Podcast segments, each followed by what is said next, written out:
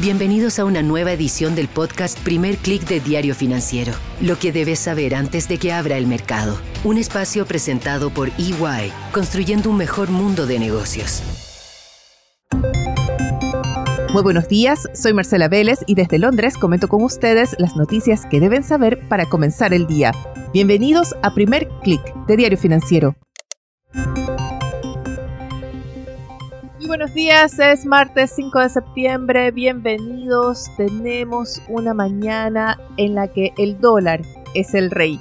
Los inversionistas buscan refugio en la divisa estadounidense en reacción a el desinfle de ese optimismo que se había generado ayer en torno a las medidas de estímulo en China y también ante la amenaza cada vez más concreta, más fuerte, más real de una estanflación en Europa. Estas dos ideas son resultado de las publicaciones de los índices PMI de servicios en sus lecturas finales para agosto.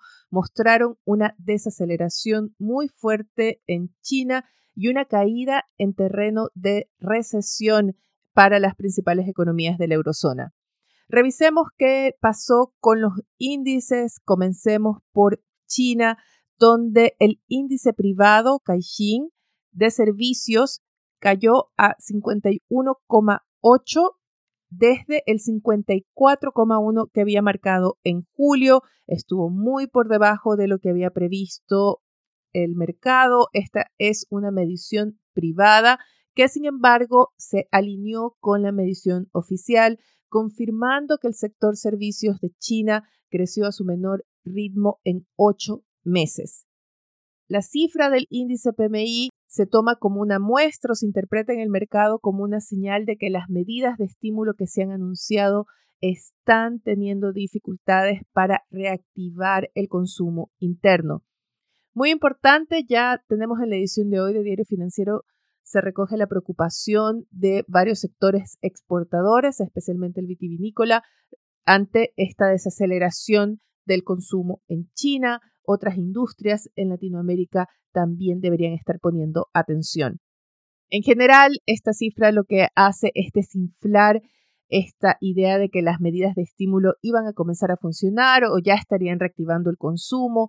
Vemos que las acciones en China marcan la pauta en el mercado en Asia, son las que arrastran la sesión. El Hansen pierde 2%, a pesar de un alivio momentáneo que se tuvo tras el anuncio de que Country Garden, el principal desarrollador inmobiliario de China, logró evitar un default de sus bonos en dólares, se habrían cumplido con los pagos de intereses que estaban pendientes, así que por ahora se evitó el default, pero esto no evitó la caída de las acciones chinas en Hong Kong. El índice regional de Asia marca así una caída de 0,73%. Destacan sí las acciones japonesas que lograron marcar un ligero avance de 0,30%. Lo que sucedió en China también afectó la apertura europea. Vimos desde un principio cómo los índices abrieron con caídas ante estas dudas, la preocupación en torno a China, que luego se trasladó a una preocupación en torno a la eurozona. Los índices PMI de servicios de España, Francia, Alemania, profundizaron caídas en terreno de contracción. En el caso de España llama la atención porque es la temporada alta del sector turístico, lo mismo en Francia y sin embargo por primera vez en el caso de España el índice de servicios cae en terreno de contracción, es decir, bajo 50. En todos los casos los índices en sus lecturas finales estuvieron por debajo de lo que había previsto el mercado y llevan a que el índice compuesto PMI, es decir, el que incluye manufacturas y servicios para toda la eurozona, profundice una caída en terreno de recesión con una lectura de 46,7 para agosto. Para que se hagan una idea, en julio había marcado un 48,6. El índice se interpreta como una señal de que la desaceleración de la economía de la eurozona en agosto fue más profunda de lo que se había previsto. Ya se habla que la eurozona no va a poder evitar una recesión en la segunda mitad del año, como lo hiciera en los primeros dos trimestres. Pero no son los únicos datos que complican el mercado. Esta mañana también se reportó el índice de expectativas de inflación de los consumidores de la eurozona y no registró la baja que hubiese deseado ver el Banco Central Europeo. Por el contrario, si bien las expectativas a un año se mantuvieron en una inflación de 3,4%, por debajo del 5% actual, en el caso de las expectativas a tres años se movieron ligeramente al alza de 2,3 a 2,4. No es un alza muy pronunciada, es cierto, pero no es la tendencia que quiere el Banco Central Europeo.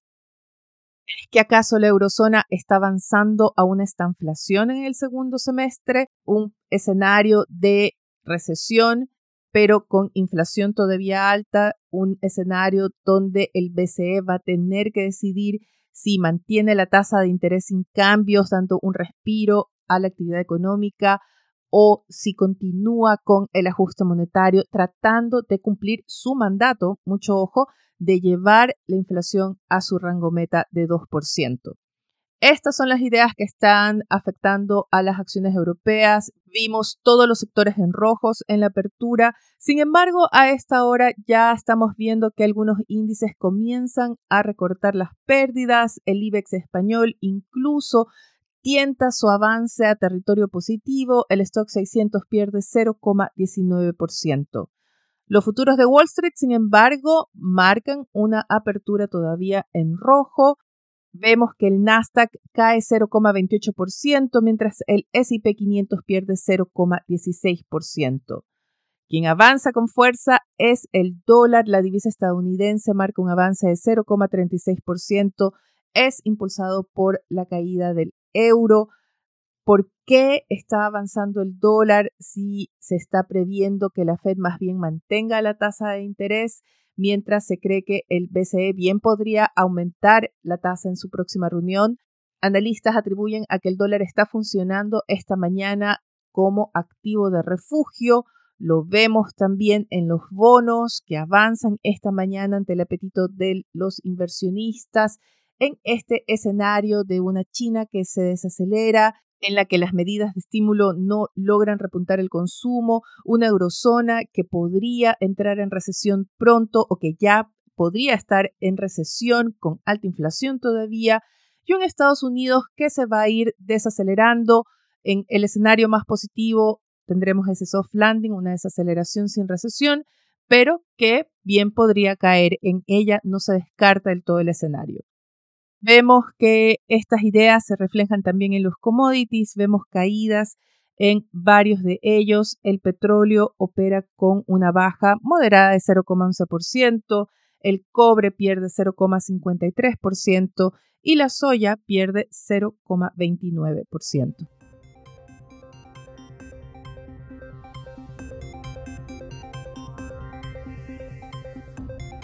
Revisemos qué tenemos en la agenda para hoy. Los inversionistas van a prestar mucha atención a las conferencias que tienen agendadas Isabel Schnabel y Luis de Guindos, ambos miembros del cuerpo de gobierno del Banco Central Europeo, sobre todo después de que Christine Lagarde, la presidenta del Banco Central, no diera pistas claras sobre cuál será el movimiento de la próxima reunión.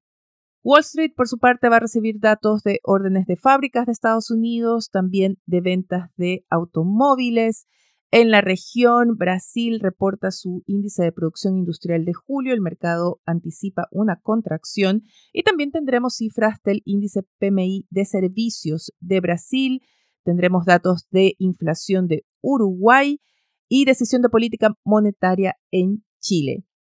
A propósito de política monetaria, hay que comentar el comunicado que se publicó ayer de parte del gobierno y gremios del sector privado en Colombia, haciendo un frente común pidiendo que el Banco de la República baje la tasa de interés.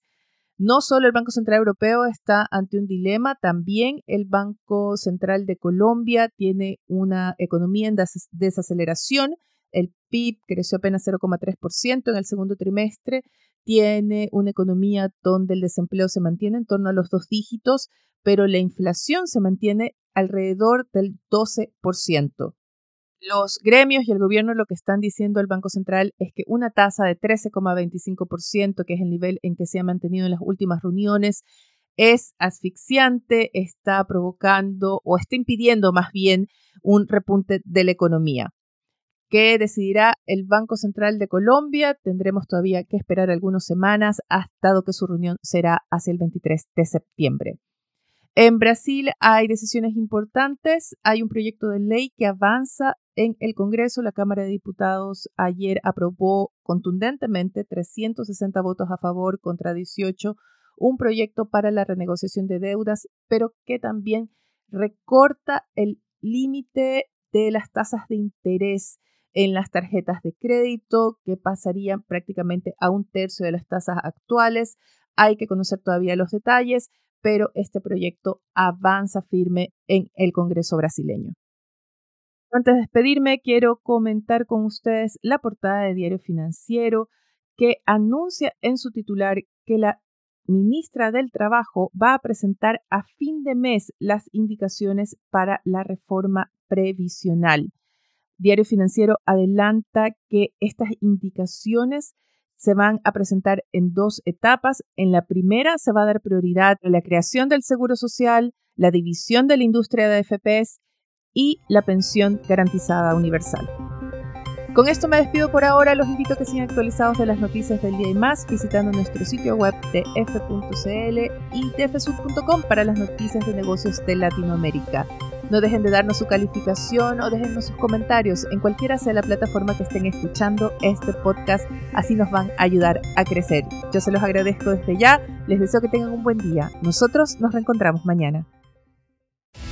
Esto fue el podcast Primer Click de Diario Financiero. Lo que debes saber antes de que abra el mercado. Un espacio presentado por EY, construyendo un mejor mundo de negocios.